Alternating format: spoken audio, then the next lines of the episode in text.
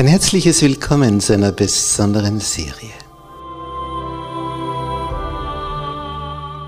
Erfüllte Sehnsucht.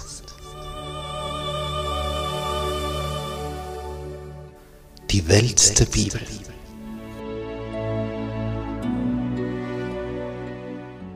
Propheten und Könige.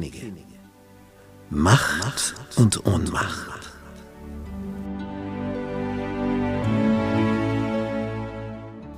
Propheten? Ja, was ist das? Was ist ein Prophet? Wie wird er berufen? In, in welcher Art und Weise? Man hört von Visionen, was ging da vor sich? Wie hat Gott sie gebraucht? Was haben die verkündet? Wurde das wegweisend? Hat das zu Weichenstellungen von Völkern geführt? Was ist dahinter alles verborgen? Geistliches und Politisches, Propheten und Könige. Was hat sich da alles abgespielt? Vom König Salomo bis zum Untergang des Nordreiches Israel und des Südreiches Juda. Da tauchen wir ein in diese Welt und lernen von ihnen.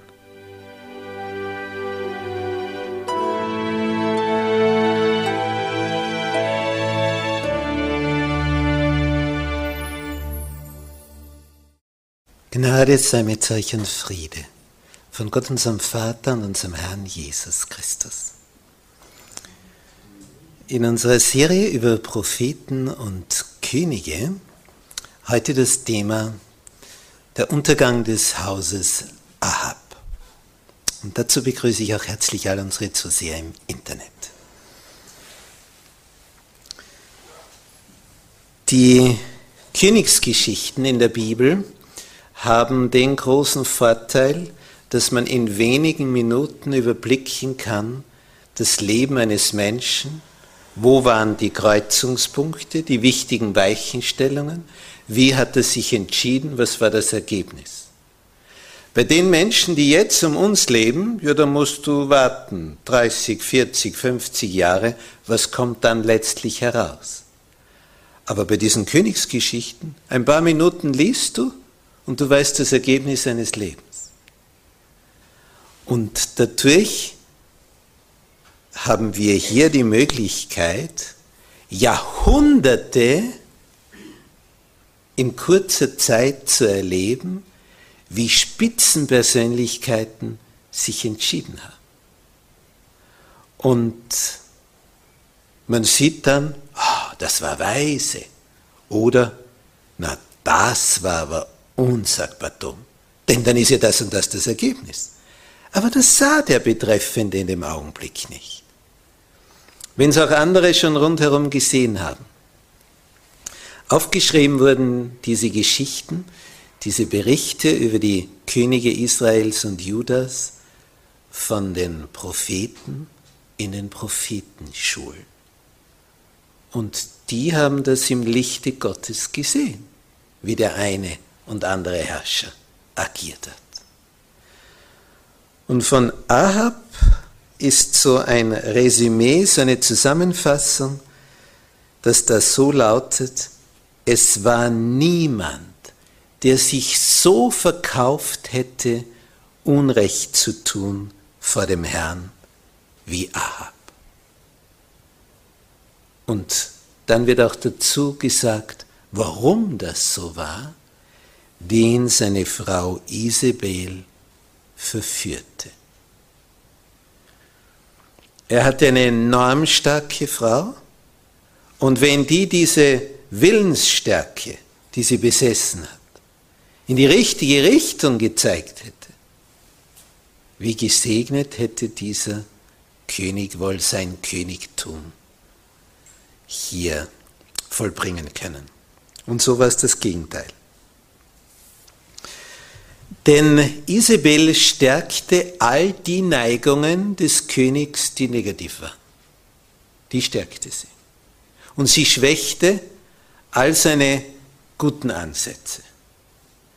Denn jeder von uns hat ja das und das. Und wenn er jetzt jemand zur Seite hat, entweder was den Ehepartner betrifft, beziehungsweise was Freunde, Verwandte, die Umgebung betrifft, die uns am nächsten nahestehen, je nachdem, wie die gesinnt sind, werden wir beraten in die Richtung oder in die.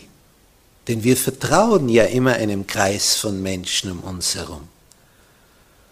Und Isabel hat schon dafür gesorgt, dass die Berater des Königs gleich dachten wie die Königin. Sie hat einfach die hingesetzt dort. Und Ahab hat alles geschehen lassen. Ja, und wenn er jetzt einen Beraterkreis hat von solchen, die der Königin nach dem Mund reden, was werden die beraten? Und entsprechend ist er marschiert. Und entsprechend ging es bergab. Viele Herrscher haben ja als Herrscher praktisch keine Person, die sie korrigiert. Sie sind die Höchsten.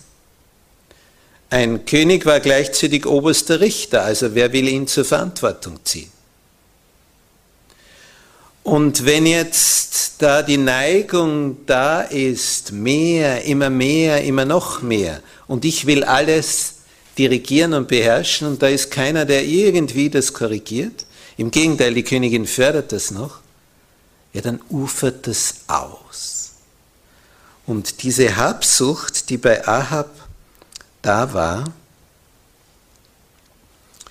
die wirkt sich jetzt so aus, ich meine, niemand im Lande besitzt so viel Land und hat so einen schönen Palast wie der König. Und wenn er da von seiner Terrasse, von seinem Balkon hinausblickt, von der Sommerresidenz, weil es reicht ja nicht die Winterresidenz, man braucht ja etwas für den Sommer. Und wenn er da so hinausblickt, merkt er,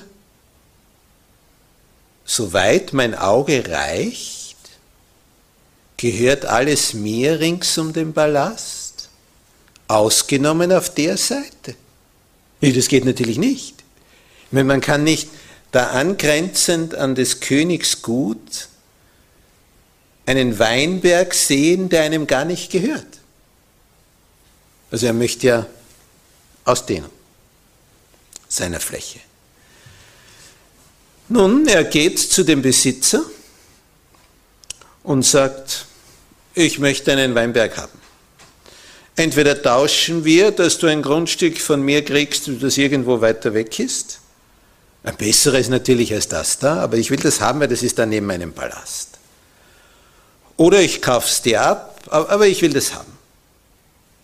Und dieser Naboth sagt, das lasse der Herr fern von mir sein, dass ich meiner Väter Erbe verkaufen sollte war eine Anweisung Gottes. Denn es hat geheißen, ein jeder unter den Kindern Israel soll festhalten an dem Erbe des Stammes seiner Väter. 4. Mose 36, Vers 7. Und das macht dieser Naboth. So, ich verkaufe das nicht. Ich gebe dir so und so viel, ich gebe dir einen besseren Acker und ich werde brauchst nicht weiterreden. Ich verkauf's nicht. Punkt. Ein Herrscher erlebt von einem seiner Untertanen, dass der sagt, nein. Und bisher war er immer gewohnt, alles, was er will, das passiert. Na, im Königspalast gibt es dann das Essen. Der König erscheint nicht. Die Königin geht ihn suchen. Der liegt da auf dem Bett, Angesicht zur Wand gekehrt und schmollt. Er ist trüber Stimmung, denn es fehlt ihm noch ein Hektar. Er hat zwei schon Tausende, aber den einen, den hätte er halt noch gern. Und er möchte unbedingt diesen Weinberg und er hat ihn nicht gekriegt und jetzt, jetzt geht es ihm nicht gut. Denn jetzt besitzt er ja nur 99 Prozent um seinen Palast herum und das eine fehlt ihm noch ist ja wirklich tragisch, wie ein Mensch sich entwickelt, wenn er eh schon so viel hat. Aber wenn irgendwo etwas klitzekleines ist, was er noch nicht hat, dann macht das Leben gar keine Freude mehr. Seltsam. wie man wird, wenn einem alles in den Schoß fällt. Und wenn einmal etwas dann nicht so ist, völlig irritiert, dieser König Ahab. Nun, die Isabel kriegt es schnell heraus, ob er krank ist oder ob er psychisch krank ist. Und als sie dann hört, wie der da sein Leid und Weh klagt, den Weinberg nicht und den hätte ich so gern. Ja, er ist einfach stinksauer. Und die Königin sagt, lass mich nur machen. Du bist der König von Israel. Das werden wir gleich geregelt haben. Und sie bewaffnet sich mit dem königlichen Siegel. Das heißt, sie schreibt Briefe, stempelt das ab mit dem Siegel ihres Mannes und schickt einen Brief, das heißt gleich mehrere, an den Stadtrat von Jesrael. Also Bürgermeister und die Stadträte, Gemeinderäte, die da ihre Gemeindesitzung haben. Und jetzt kriegen die die Nachricht, sie sollen etwas ganz, ganz Böses tun. Unterschrieben vom König. Sie hat das so gemacht, wie wenn es vom König käme. Der hat ihr völlig freie Hand gelassen. Denn den Siegelring des Herrschers, den kriegst du ja nicht einfach so. Darum hat er ja das da oben auf dem Ring, damit er das immer bei sich hat, damit keiner diesen Stempel stehlen kann. Und jetzt steht in diesem Schreiben drinnen, ähm, wir lesen das im ersten Königsbuch, Kapitel 21, Vers 8. Und Isabel schrieb Briefe unter Ahabs Namen und versiegelte sie mit seinem Siegel und sandte sie zu den Ältesten und Oberen, die mit Naboth in seiner Stadt wohnten. Und sie schrieb in den Briefen, Doppelpunkt, lasst ein Fasten ausrufen und setzt Naboth oben an im Volk. Das heißt große Versammlung am Stadtplatz vor dem Tor. So, und was sollen sie dann tun? Wenn der dort sitzt, Vers 10, stellt ihm zwei ruchlose Männer gegenüber, also solche, die für Geld alles tun, die für Geld auch einen Mord begehen würden. Und die sollen da bezeugen und sprechen zu Naboth, Du hast Gott und den König gelästert. Und auf zwei oder dreier Zeugen Mund galt das ja. Wer Gott lästert, der soll gesteinigt werden. Und dann führt ihn hinaus und steinigt ihn, dass er stirbt. Der hat natürlich nicht Gott und den König gelästert, aber man stellt zwei auf, die für Geld lügen. So, ja, wir haben das gehört, wir bezeugen das zwei, die das durchführen. Nun, jetzt sitzen die beisammen, die Ältesten und die Oberen beim Stadtrat. Was tun wir jetzt? Sie wissen natürlich, wir begehen hier einen Mord. Ich meine, der, der Naboth ist der ehrenwerteste Mann der Stadt. Das ist der Letzte, der Gott lästert. Das ist so, wie wenn man Jesus beschuldigt, er hätte das Volk gegen die Römer aufgehetzt und so weiter. Was natürlich nie geschehen ist. Naboth hat überhaupt nichts in der Hinsicht getan, nicht einmal 0,1 Prozent. Aber sie überlegen, hin und her. Also richtig ist das natürlich nicht, wenn wir den jetzt da ermorden lassen, aber der König hat das geschrieben, ich meine, was wird passieren, wenn wir uns dagegen stemmen und das Recht walten lassen? Denn der König möchte, dass wir den ermorden. Und da wird sicher viel diskutiert worden sein in diesem Stadtrat. Und der eine wird eben argumentieren, ja, wollen wir etwas tun, wo dann der König auf uns sauer ist? Ich meine, wenn wir den jetzt nicht umbringen, dann haben wir den König gegen uns. Wollen wir das? Wieder andere werden gesagt haben, ja, wollt ihr einen Mord begehen? Ich meine, wir, wir tun das ja im Angesichte Gottes. Wie stehen wir dann vor Gott da? Ich meine, was wiegt mehr? Wie wir vor Gott dastehen oder wie wir vom König dastehen. Weil das vergessen Leute oft. Sie sehen eine vorgesetzte Person und denken sich, na bevor die bös wird auf mich, ist dir lieber Gott wird bös, der über deine Ewigkeit entscheidet. Der andere, wie lange wird der noch leben? Aber Gott ist ewig. Und vor dem müssen wir dann gerade stehen. Aber diese Stadt Oberen, diese Angsthasen, die sehen nur fünf Zentimeter weit. Der König, der König will das. Na, dann machen wir das. Und sie entschließen sich, diesen Justizmord tatsächlich zu begehen. Es heißt, Sie ließen ein Fasten ausrufen, ließen Naboth oben an im Volk sitzen, da kamen die zwei ruchlosen Männer, solche gewinnst immer, Sie stellten sich ihm gegenüber und verklagten Naboth vor dem Volk und sprachen, Naboth hat Gott und den König gelästert. Da führten sie ihn vor die Stadt hinaus und steinigten ihn, dass er starb. Warum hat Isabel so was Böses sich ausgedacht? Wenn einer stirbt, dann geht ja das Erbe auf die Kinder über auf die nächste Generation. Hatte der König wieder das gleiche Problem. Dann ist halt ein junger Naboth, Naboths Sohn, dem dann der Weinberg gehört. Wenn aber jemand aufgrund solch einer Steinigung umkommt, dann verfällt sein Besitz, kommt nicht an die Erben. Drum hat sie das so eingefehlt. Und auf die Art und Weise kommt jetzt der König in diesen Besitz. Und dann wird Isabel mitgeteilt, Naboth ist gesteinigt und tot.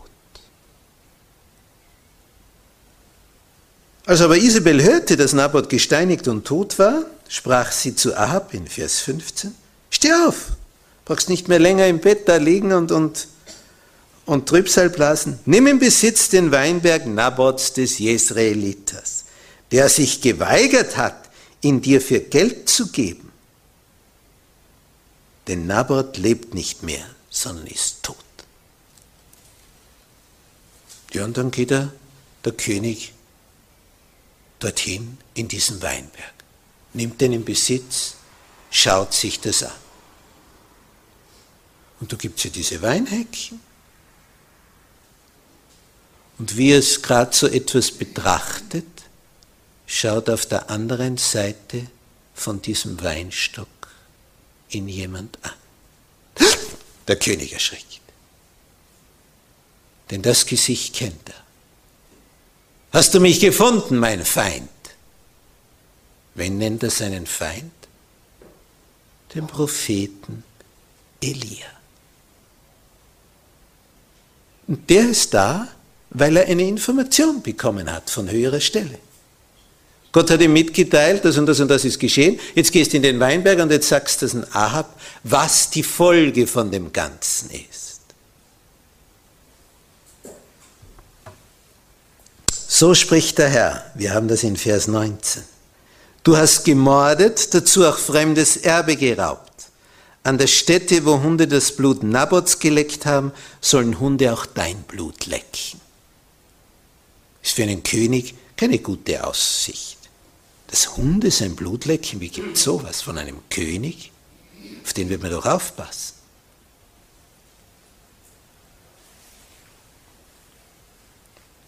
Und er sagt ihm, dass auch Isabel vernichtet werden wird in Vers 23. Die Hunde sollen Isabel fressen an der Mauer Jesraels. Wieder die Hunde. Also für eine Königsfamilie ein Tod geweissagt, wo Hunde was dabei zu tun haben. Das ist schon sehr bedrohlich. Und dann noch Vers 24, wer von Ahab stirbt in der Stadt, den sollen die Hunde fressen. Und wer auf dem Felde stirbt, den sollen die Vögel unter dem Himmel fressen. Das ist die Gerichtsandrohung Gottes. Es wird deine ganze Familie, wird dem König gesagt, ausgerottet bis auf die letzte Person. Ihr werdet als Dynastie ausgelöscht. Kein einziger wird überleben. Und das noch auf eine ganz schlimme Art und Weise, nicht auf dem weißen Kissen. Natürlich hätten Engel, oh, ein Engel hätte nur eingreifen brauchen und Naboth wäre nicht gesteinigt worden. Gott hat es zugelassen. Das war der gerechteste Mann in dieser Stadt. Der war jetzt tot. Für uns furchtbar. So ein Unrecht. Für ihn selber, der ruht jetzt und wird sicher auferweckt. Der ist jetzt gewissermaßen auf Nummer sicher konserviert. Dem kann keiner mehr was tun. Für uns ist der Tod ganz, ganz schrecklich in den Augen des Herrn, der ist jetzt einfach gesichert. Dem kann nichts mehr passieren. Er ist treu gewesen und selbst wenn er stirbt, er ist jetzt konserviert. Aber was ist mit dem, der das Böse verursacht hat? Isabel, Ab, der das alles zugelassen hat, dass sie das macht. Und jetzt beginnt der König nachzudenken. Zuerst war er traurig, dass er den Weinberg nicht kriegt. Also traurig, der war entrüstet, hat sich geärgert und das hat ihn gewurmt. Jetzt, wo er den Weinberg in Besitz nehmen kann, geht es ihm noch viel schlimmer. Jetzt hat er, was er will, aber jetzt hat er eine Zukunft vor Augen, die total negativ ist. Denn jeder König träumt davon, dass sein Sohn König wird. Und dann dessen Sohn. Und wieder dessen. Das also Kinder, Kindeskinder, Kinder, Kindeskinder. Weiter die Dynastie geht, am besten sie nie mehr aufhört. Darum wurden ja die Könige immer angesprochen, der König lebe ewig. Dass also das Leben weitergeht in seine Söhne und Söhne und Söhne. Und jetzt Ausrottung einer Familie. So die schlimmste Gerichtsandrohung, die es gibt. Jetzt erzittert der Herrscher. Das sind nur Worte, die Elia gesagt hat. Aber die Einleitungsworte lauten, so spricht der Herr. Elia ist nur das Sprachrohr. Aber es spricht der Herr. In Vers 27 des ersten Königsbuches, Kapitel 21, erfahren wir die Reaktion des Königs. Als aber Ahab diese Worte hörte, zerriss er seine Kleider. Er legte ein herenes Tuch um seinen Leib und fastete und schlief darin. Nichts mehr mit Königsgewand. Sackkleid. Und er ging bedrückt einher. Zuerst war er bedrückt, dass er nicht den Weinberg kriegt, obwohl er Hektar über Hektar besitzt. Jetzt ist er bedrückt, weil er die Zukunft kennt, die Gott vorausgesagt hat, weil er so gehandelt hat. Elia kriegt wieder eine Nachricht, Vers 29. Hast du nicht gesehen, wie sich Ahab vor mir gedemütigt hat, spricht der Herr zu Elia? Weil er sich nun vor mir gedemütigt hat, jetzt gibt es eine Änderung des Plans will ich das Unheil nicht kommen lassen zu seinen Lebzeiten. Das heißt, er darf vorher sterben. Aber zu seines Sohnes Lebzeiten will ich das Unheil über sein Haus bringen. Das ist die Abmilderung. Er muss es nicht mehr selbst erleben. Er erfährt es dann bei der Auferstehung, bei der zweiten, was da vor sich gegangen ist. Aber jetzt muss es nicht mehr mit eigenen Augen schauen im Gegensatz zum letzten König von Juda, als die Babylonier kamen. Der musste mit anschauen, wie seine Söhne vor seinen Augen sterben. Diese Androhung zeigt, dass nicht alles in diesem Leben immer sofort So funktioniert, dass die Strafe auf dem Fuße folgt. Manches Mal kann jemand sich ausbreiten, im Unrecht tun, über Jahre, vielleicht sogar Jahrzehnte. Wenn was da manche Diktatoren auf diesem Planeten aufgeführt haben. Aber es kommt immer die Stunde.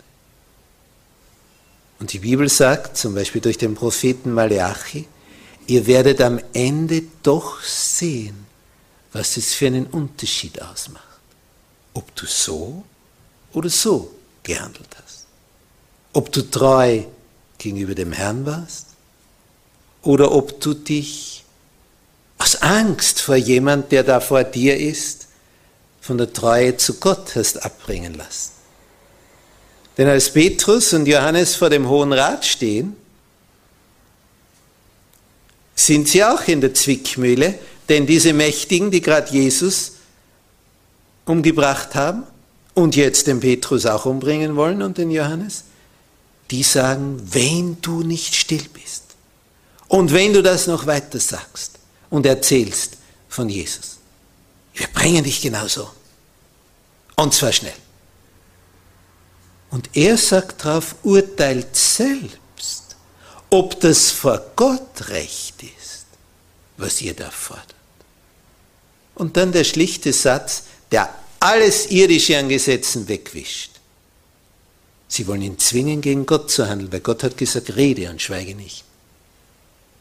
Und darum sagt er jetzt, man muss Gott mehr gehorchen als den Menschen.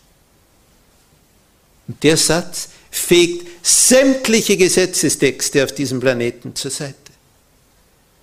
Wenn also jemand sagt, ja, wenn in unserem Gesetz steht und du musst dich an das Gesetz halten und so weiter. Ja, stimmt. Solange mich dieses Gesetz in diesem Staat nicht zwingt, gegen ein göttliches Gesetz zu handeln, dann zählt das Göttliche mehr. Man muss Gott mehr gehorchen als den Menschen. Du sollst den Gesetzen gehorchen, aber niemals dann, wenn sie dich zwingen wollen, gegen Gottes Gesetz zu handeln. Das steht drüber über jeden menschlichen Gesetz. Es ist ewig, ändert sich nicht. Wie der König umkam, das haben wir das letzte Mal schon besprochen. Er zog in einen Krieg. Der Prophet hat vorausgesagt, der Prophet Micha, da wirst du umkommen. Er macht das trotzdem. Verkleidet sich, aber von der gegnerischen Seite spannt ein Mann den Bogen in aller Einfalt und schießt irgendwo hin und wen trifft er? Den verkleideten König von Israel. Und er stirbt. Die Wunde tropft in den Wagen, Streitwagen. Und wie sie den Wagen dann zum Teich hinführen in Jesrael, lecken die Hunde das Blut des Wagens, wie Elia vorausgesagt hat. Ahabs Blut lecken die Hunde. Drei Jahre hat er noch Zeit gekriegt. Er hat es nicht genutzt. Und sein Sohn, der das alles erlebt hat, Ahasia, der macht ganz gleich weiter wie sein Vater. Er hat gesehen, sein Vater hat dann noch drei Jahre bekommen nichts geändert, dann kam Urteil. Jetzt der Ahasia, ein junger König, dem passiert ein Missgeschick. Im eigenen Palast fällt er durch ein Gitter von oben nach unten. Und Paläste sind ja nicht aus Schaumgummi gebaut.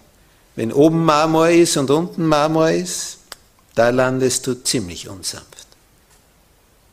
Den Sturz hat er gerade noch überlebt, aber die Folgen des Sturzes wird er nicht überleben. Er merkt, es stimmt in seinem Körper von oben bis unten nicht mehr. Denn die Schmerzen, die er hat. Und was tut er? Schickt seine Diener dorthin,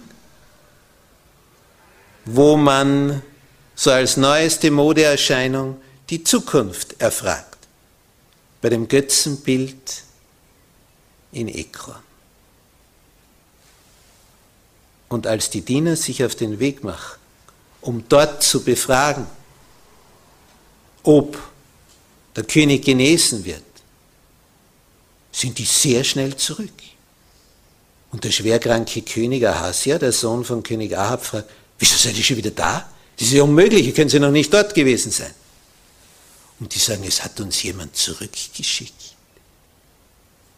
Der König, also wenn er könnte, wäre er aus dem Bett gehüpft. Er als König gibt seinen Dienern den Befehl, sie sollen dorthin gehen und die kommen zurück und sagen, es hat uns jemand zurückgeschickt. Ja, wer kann über des Königs Befehl etwas sagen? Er sagt, wer hat der ausgesehen? Und dann schildern die das. Und dann weiß er, wer das ist. Langes Haar, Kamelhaarmantel, Ledergürtel um die Lenden. Das ist der Prophet Elia. Denn langes Haar ist sehr auffällig. Das hat sonst niemand außer einem Propheten. Bei Männern. So fallen sie auf als Prophet. Der König ist so zornig. Er schickt eine ganze Armee, um den Elia zu sich zu holen für diese Frechheit, dass der die Boten nach Hause schickt. Elia hat nämlich gesagt, ist denn kein Gott in Israel, dass du zu einem Götzenbild schicken lässt, um von dort Informationen zu holen? Frag doch den Gott Israels. Und diese Schar der Soldaten, die da kommen und Elia verhaften wollen, erfahren ein Gottesgericht. Feuer fällt vom Himmel. Und es gibt keinen Soldaten mehr. Dann wird die nächste Truppe ausgesandt. Der Herrscher denkt sich, das gibt es ja nicht, die müssen wohl in ein Gewitter gekommen sein. Die nächste Truppe wird vernichtet durch Feuer vom Himmel. Der Herrscher ist außer sich vor Wut, er schickt die dritte Gruppe aus. Das ist übrigens die Geschichte, die die Jünger gekannt haben, die Donnersöhne, nach der Geschichte wurden sie dann so benannt, Johannes und Jakobus. Und als Jesus in einem Ort in Samaria nicht aufgenommen wurde, waren die Jünger sowas von zornig. Ihr geliebter Meister findet da keine Herberge, weil er ein Jude ist, daher wird er in Samarien nicht angenommen. Dass sie sagen, sollen wir beten, dass wie damals bei Elia Feuer vom Himmel fällt und den ganzen Ort vernichtet? Und darum nennt Jesus sie dann Donnersöhne, weil sie so donnern und das bewirken möchten. Und er sagt, wisst ihr nicht, wes Geistes Kinder ihr seid? Ich bin ja nicht gekommen zu vernichten. Aber diese Soldaten, die hier Elia verhaften wollten, die kamen ganz frech, haben gesagt, her mit dir, aber zack, zack, zack, sonst passiert was. Und dann ist was passiert, sie waren tot. Und die zweite Gruppe hat ganz gleich gehandelt.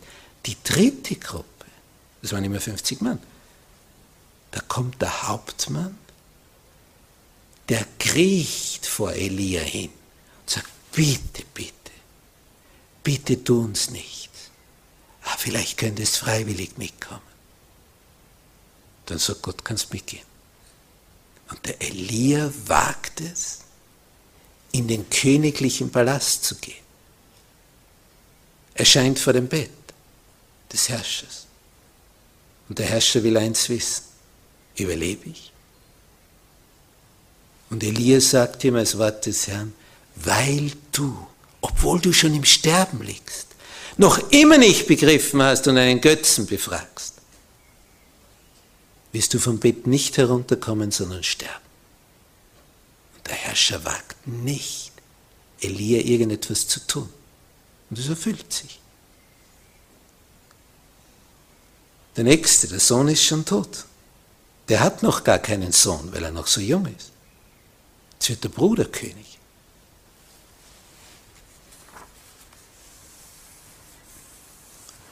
Und dieser Bruder regiert zwölf Jahre. Und seine Mutter lebt auch, die Isabel. Und die informiert ihn, wie er zu regieren hat. Und von ihm heißt es in 2. Könige 3, Vers 2 und 3, er tat, was dem Herrn missfiel, doch nicht wie sein Vater und seine Mutter. Ist ein ganz mieser König, aber nicht so mies wie sein. Er entfernte das Steinmal Baals, das sein Vater hatte machen lassen. Das ist immerhin schon etwas. Ein bisschen reformierter. Bisschen. Aber er blieb hängen an den Sünden Jerobeams, des Sohnes Nebats, der Israels sündigen machte, und ließ nicht ab davon. Er ist auf halbem Weg stehen geblieben. Er hat was reformiert, aber nicht völlig. Nach zwölf Jahren war auch er tot. Der hieß Joram. Und da kommen dann viele durcheinander, denn genau zur selben Zeit ist in Juda im Südreich auch einer König. Und der heißt haargenau gleich wie der König vom Nordreich. Es gibt auf einmal zwei Jorams. Einen Joram von Israel und einen Joram von Juda. Und dieser Joram von Juda, der hat sich vermählt mit einem Bruder von dem König des Nordreichs. Die haben sich jetzt verschwägert.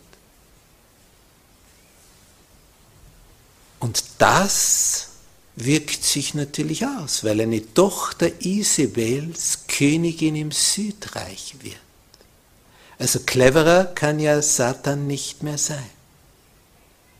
Denn im Südreich war es immer besser mit den Königen. Und jetzt schaut der Teufel dazu, dass von der bösen Isabel der Same hinunterkommt ins Südreich.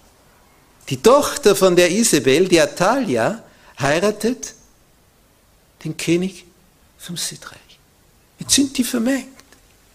Jetzt geht der Einfluss von der Isabel nicht nur im Nordreich, sondern auch noch ins Südreich hinein. Und das wirkt sich sofort aus. Diese Atalia hat alle Gene ihrer Mama, der Isabel. Und die geht das gleich an. Auch so eine Powerfrau, die führt das gleich durch. Und der Herrscher, der ist einfach daneben und läuft hinterher wie ein Hündchen.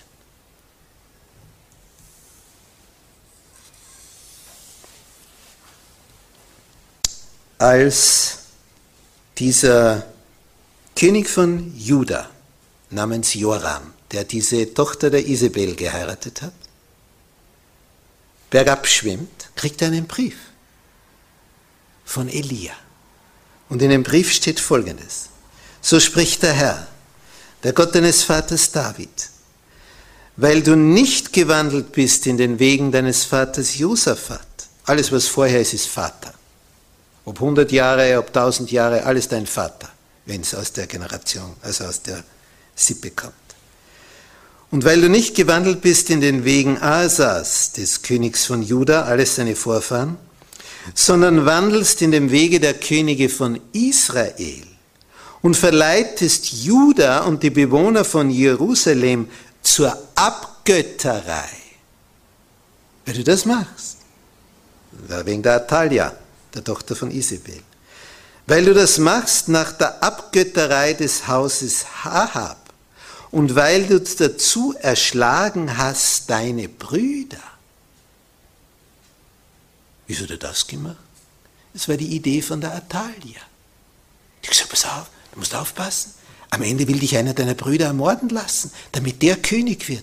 Dann würden wir zuvorkommen. Du lässt deine Brüder ermorden, dann kann keiner mehr König werden von denen.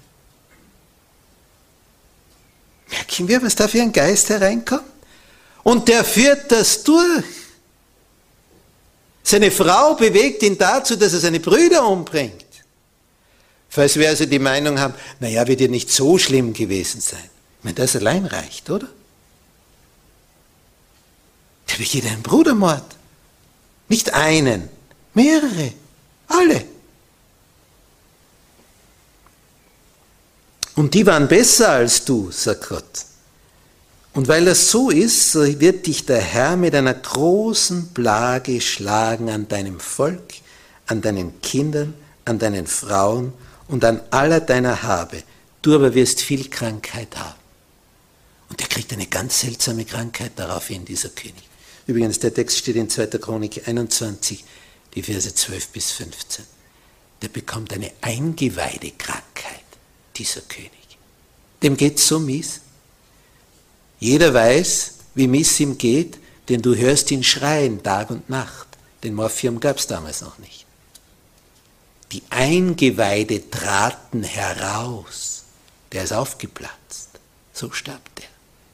Also schrecklich, wie es diesem Ging. Er hat sich verbunden mit der Tochter von Isabel, hat auf die gehört, hat seine Brüder erschlagen lassen und jetzt kommt er um durch eine Krankheit, die schrecklich ist. Der starb unter schlimmsten Schmerzen.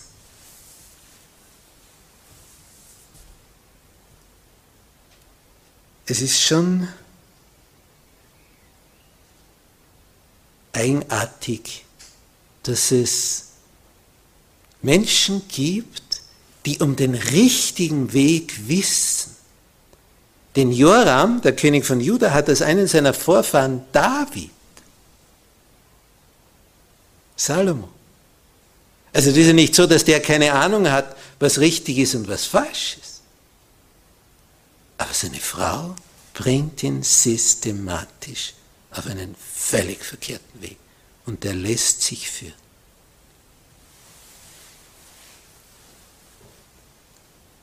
Letztlich wird der Prophet Elisa beauftragt, einen General des Nordreiches, Israel,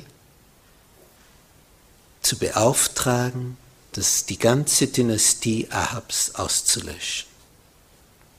Der wird von der Armee dann zum König ausgerufen, das ist Jehu, kommt aus einer ganz anderen Familie, und der lässt keinen übrig von der Familie Ahab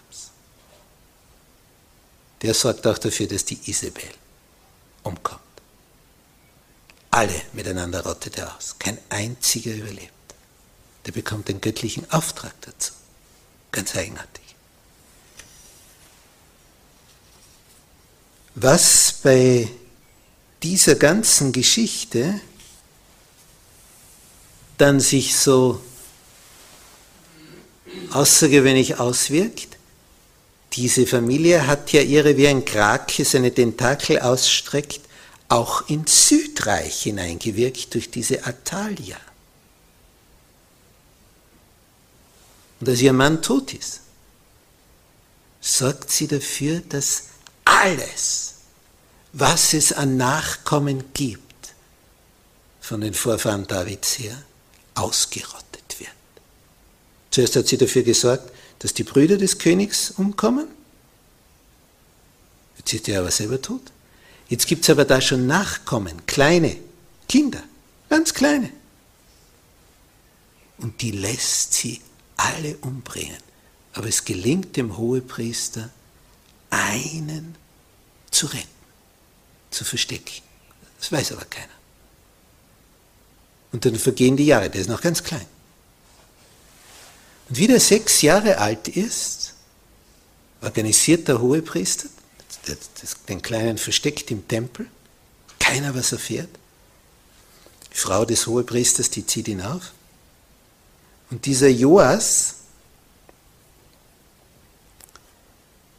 der wird dann ganz offiziell im, in Jerusalem zum König gekrönt, als kleines Kind. Und dann blasen die Posaunen und die Leute jubeln und klatschen in die Hände, es lebe der König. Und die Königin, die jetzt allein regiert hat, weil sie hat ja alle umbringen lassen, die hat einige Jahre ganz allein regiert, sechs Jahre lang, die hört, es lebe der König, denkt sie, was ist jetzt los? Rennt hinaus, sieht sie den neuen König, ein Zwerglein, ein ABC-Schütze, ein, Schulanfänger in dem Alter und sieht den, was da sich abspielt. Und will ihre Truppen da zusammentrommeln und die kommen auch alle, um sie zu verhaften und außerhalb des ganzen Geschehens sie zu töten. Genau so wie es angekündigt worden ist, wird die ganze Familie vom Hause Ahab vernichtet. Naboth war ein gerechter Mann und es hat sich jemand an ihm vergriffen. auf unrechte Art und Weise. Wenn am Ende der Geschichte, bei der zweiten Auferstehung, wenn alle, die nicht im Sinne Gottes gelebt haben, wieder lebendig werden, dann werden alle diese Geschichten aufgedeckt. Und dann wird man verstehen, warum die nicht dort sein können, in dem Reich, das Gott für uns gedacht hat. Dann wird alles offengelegt. Und dann wird man auch begreifen, wie Gott alles zurechtrückt. Denn wie viele im Laufe der Jahrhunderte als Märtyrer gestorben sind. Die edelsten, die besten auf diesem Planeten. Von denen kam kaum einer so ganz ruhig ins Grab. Die edelsten kamen gewaltsam ums Leben. Da hat der Teufel dafür gesagt, weil die wollte er nicht, dass die noch länger existieren. Und Gott hat es oft zugelassen. Und gerade durch ihren Tod hat sich noch mehr bewegt. Denn die auf den Scheiterhaufen starben, in so einer Treue, das hat beeindruckt. Wir stehen heute in der Gefahr, dass wir nicht einen Götzen vor uns haben, aber dass wir auch überall hinrennen könnten, wie der König Ahasia, der, der sterbenskrank ist. Und wir suchen Hilfe hier und Hilfe da und dort noch und überall, wenn wir schwer krank sind. Ist denn kein Gott in Israel, zu dem man gehen könnte? So manche, und ich habe das erlebt, haben dann zu dunklen Quellen Zugang gesucht. Zu irgendjemand, der das, das, Beispiel das Kind ist schwer krank, der das besprochen hat. Das Kind wurde gesund, war dann quicklebendig, ist nicht gestorben. Aber was dieses Kind für eine Bindung an Satan hatte, das wurde dann offenbar. Und was das dann für die Eltern bedeutet hat.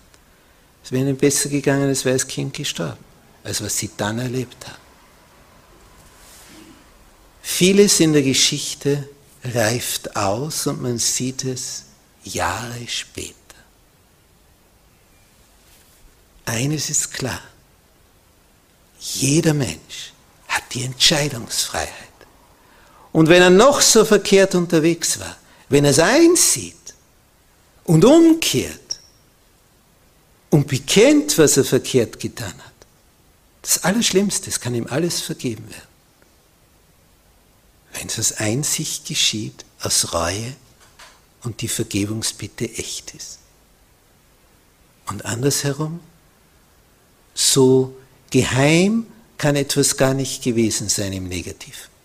Und wenn es die Mächtigsten waren, dass es nicht der Himmel ans Tageslicht bringt und aufblättert und klarlegt. Und hier war es vor den Augen des ganzen Volkes, damit alle sehen, was es bedeutet, wenn man so etwas tut wie hier bei Naboth. Der Himmel sieht's und manches Mal lässt er noch Zeit ausreifen. Aber dann wird abgerechnet. Und dann wird man den Unterschied sehen zwischen dem, der Gott dient und der ihm nicht dient. Wie schön, dass wir wissen dürfen, wo Vergebung ist für das Verkehrte. Und dass Jesus nicht Freude hat am Tode des Gottlosen, sondern dass er umkehrt, sich bekehrt von seinem bösen Wege und lebe. Der Himmel ist daran interessiert an der Umkehr, aber er wartet nicht ewig. Er gibt eine gewisse Zeit und dann ist aus. Drum Heute, wenn ihr seine Stimme hört, verstocket eure Herzen nicht. Jesus möchte retten. Er möchte, dass wir leben. Wie schön, dass wir so einen Gott haben. Amen. Unser liebreicher Vater, der du im Himmel bist, du möchtest, dass wir leben. Und darum hast du alle Vorkehrungen getroffen, dass unsere unrühmliche Vergangenheit gelöscht werden kann durch dein Blut, Herr Jesus. Danke, dass du alles aufgegeben hast, damit wir begreifen, wie sehr du an unserem Wohlergehen interessiert bist, dass wir erkennen, dass ja alles, was du uns sagst, immer für unser Wohl ist. Hab Dank, du unser Vater im Himmel, dass du uns deinen Sohn gegeben hast, als Anschauungsunterricht für dein Wesen. Danke für deine Güte, deine Gnade und deine Treue. Amen.